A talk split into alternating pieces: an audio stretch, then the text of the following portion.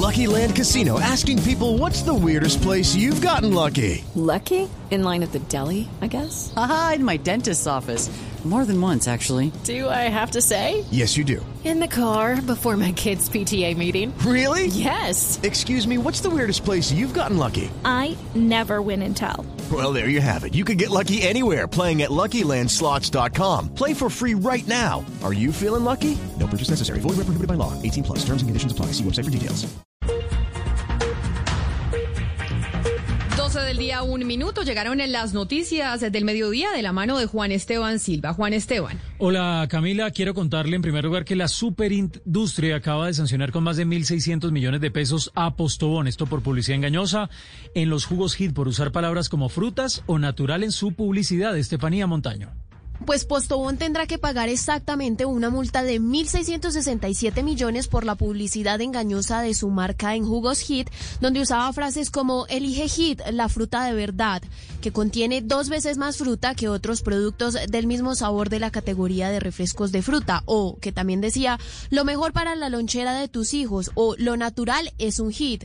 Todo con buscar incentivar el consumo de este producto. Sin embargo, la Superintendencia de Industria y Comercio encontró que el producto contenía solamente entre el 8% y el 14% de contenido de fruta, que era una bebida ultraprocesada y que no habían estudios científicos que comprobaran que era la mejor elección para la lonchera de los niños ni que los hiciese más fuertes. Además, la superintendencia señaló que Postobón incumplió con la obligación de evitar el uso de imágenes, expresiones visuales o auditivas o representaciones que no correspondieran a la realidad del producto en lo relacionado con sus características y en la obligación de no exagerar su naturaleza. Estefanía, gracias. Y en más noticias, la Fiscalía se acaba de pronunciar después de que la Corte Suprema de Justicia condenara al gobernador del Cesar, Luis Alberto Monsalvo, por corrupción electoral. Dice la Fiscalía que tiene pruebas de los pactos ilegales del gobernador para asegurar esos votos. Silvia Charri.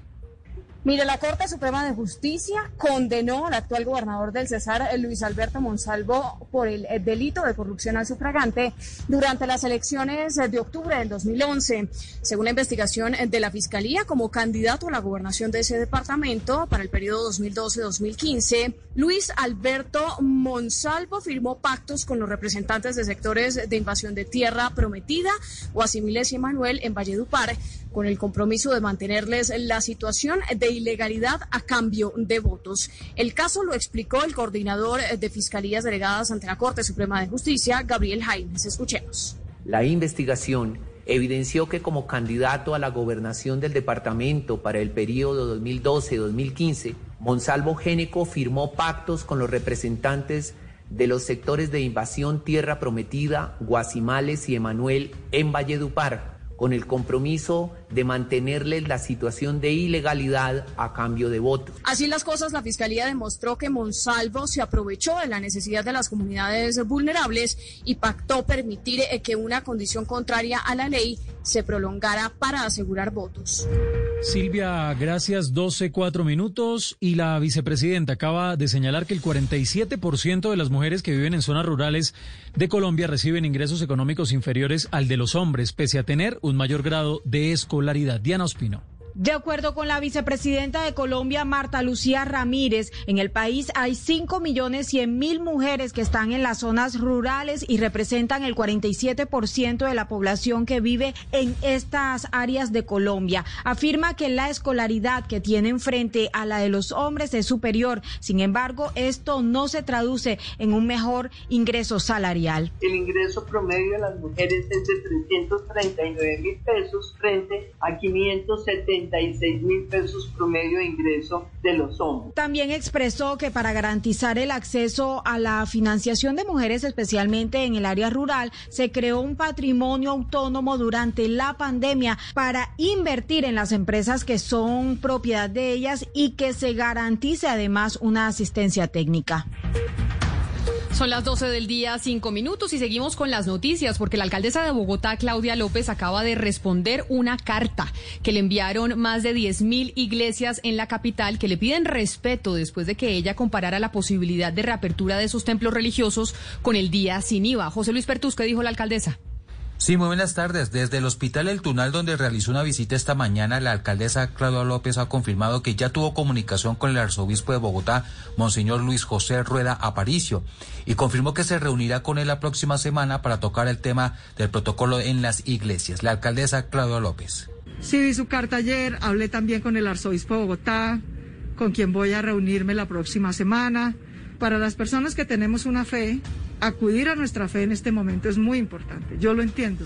Yo personalmente lo siento y lo digo con todo respeto por quienes no tienen una fe o tienen otra forma de espiritualidad. Pero la única manera que podemos ejercer nuestra espiritualidad ahorita sin correr riesgos epidemiológicos es evitando abrir los templos de cualquier fe, que son sitios cerrados, poco ventilados, donde iría mucha gente, entre otra gente, gente mayor y adulta mayor, que es la que más corre riesgo. La mandataria no descartó que al final del mes de agosto, cuando baje la curva de la pandemia del coronavirus en Bogotá, se pueda contemplar la posibilidad de hacer algunas actividades religiosas al aire libre.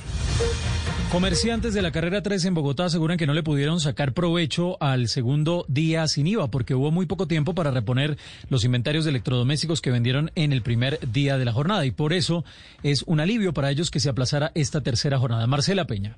Según Gabriel Rodríguez, gerente de Corpo 3, el primer día sin IVA fue tan exitoso para el sector que en apenas cuatro horas se acabaron los inventarios de electrodomésticos. El problema es que la segunda jornada se realizó apenas dos semanas después. Las empresas de electrodomésticos no tenían producto para el segundo día sin IVA. O sea, nosotros casi no tuvimos mucho que vender. Y ahorita para este tercero, que afortunadamente se aplazó, no teníamos producto de venta. Los comerciantes tuvieron que pedir apoyo a través de Fenalco Bogotá para que la alcaldía permitiera la entrega a los clientes de los electrodomésticos que se alcanzaron a vender en ese segundo día sin IVA, porque hoy el sector de Santa Fe nuevamente está en una cuarentena estricta. Los comerciantes proponen que la tercera jornada del día sin IVA sea definida unos tres meses antes, de modo que tanto las empresas nacionales que fabrican electrodomésticos como los comerciantes le puedan sacar el máximo provecho.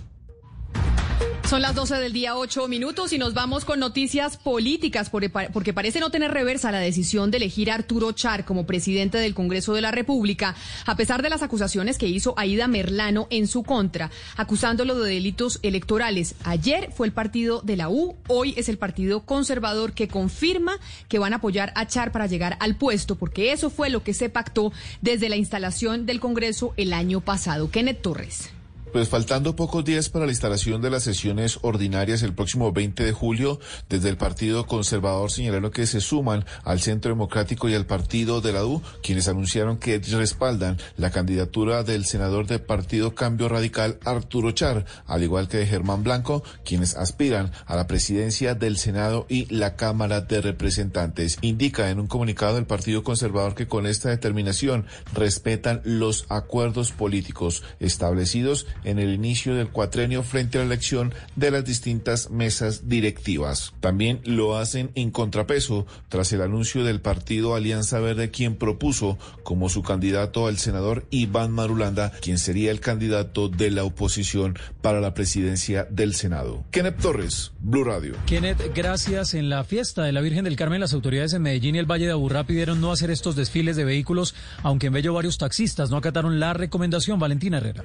En Medellín, Diego Zapata, subsecretario técnico de la Secretaría de Movilidad de la ciudad, le recordó a las empresas de transporte público y conductores en general que para esta ocasión, en el Día de la Virgen del Carmen, estará prohibido cualquier tipo de desfile o caravana, por lo que le pidió a estas empresas no hacer este tipo de eventos. Recordemos que en Medellín durante la pandemia se realizan alrededor de 800 mil viajes diarios en todo el sistema de transporte público.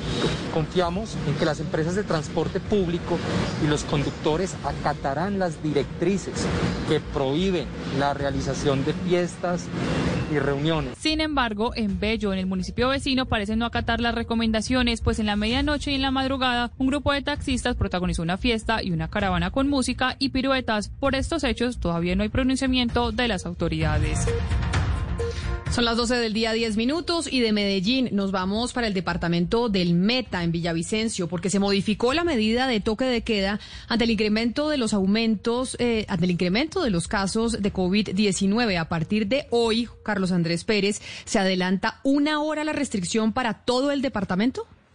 Los casos de COVID-19 siguen en aumento en el departamento del Meta, especialmente en Villavicencio. Por esta razón, las autoridades han decidido ampliar la medida de toque de queda en los 29 municipios del departamento a partir de hoy. Así lo indicó Felipe Harman, alcalde de la capital del Meta. Hemos tomado la decisión de mantener las medidas relacionadas con el pico y cédula y con lo que tiene que ver con el toque de queda. Acogemos la decisión de la gobernación de mantener toque de queda a las 8 de la noche. Particularmente en Villavicencio, solo por este puente festivo, el toque de queda iniciará a las 7 de la noche e irá hasta las 5 de la mañana del siguiente día. También se estudia la posibilidad de decretar la ley seca.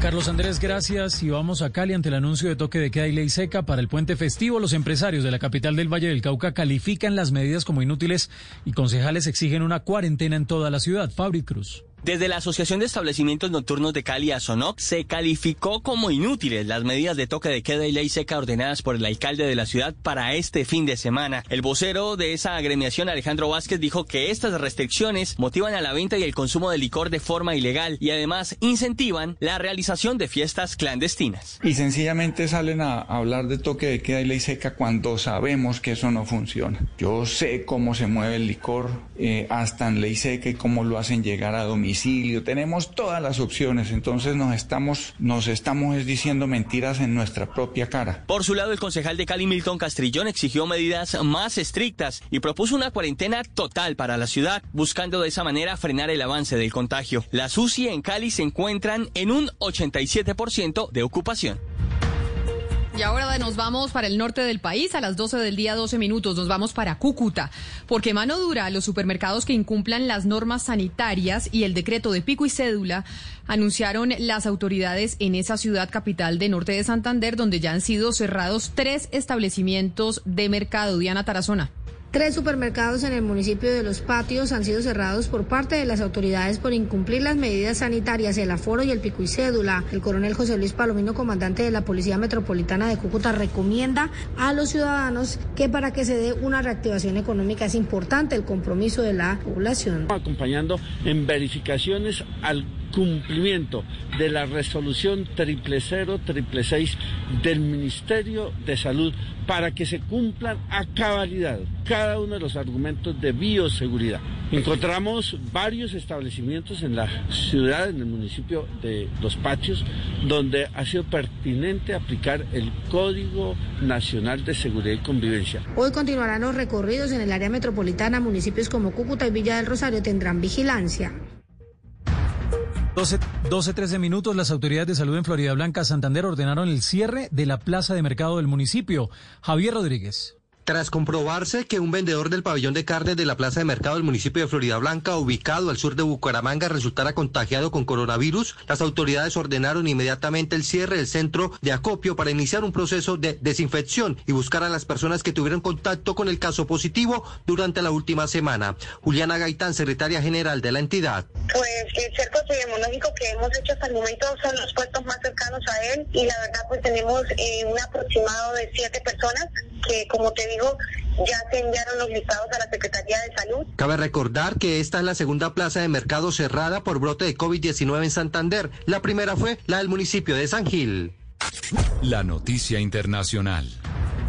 La noticia internacional tiene que ver con los Estados Unidos porque casi 71 mil estadounidenses murieron por sobredosis de droga el año pasado en un máximo histórico que antecede a la crisis del coronavirus. Los Centros para el Control de y Prevención de Enfermedades de ese país difundieron las cifras preliminares que muestran que la tendencia avanza de la mano del fentanilo y de otros opioides sintéticos similares a los que se le atribuyeron más de 36 mil muertes.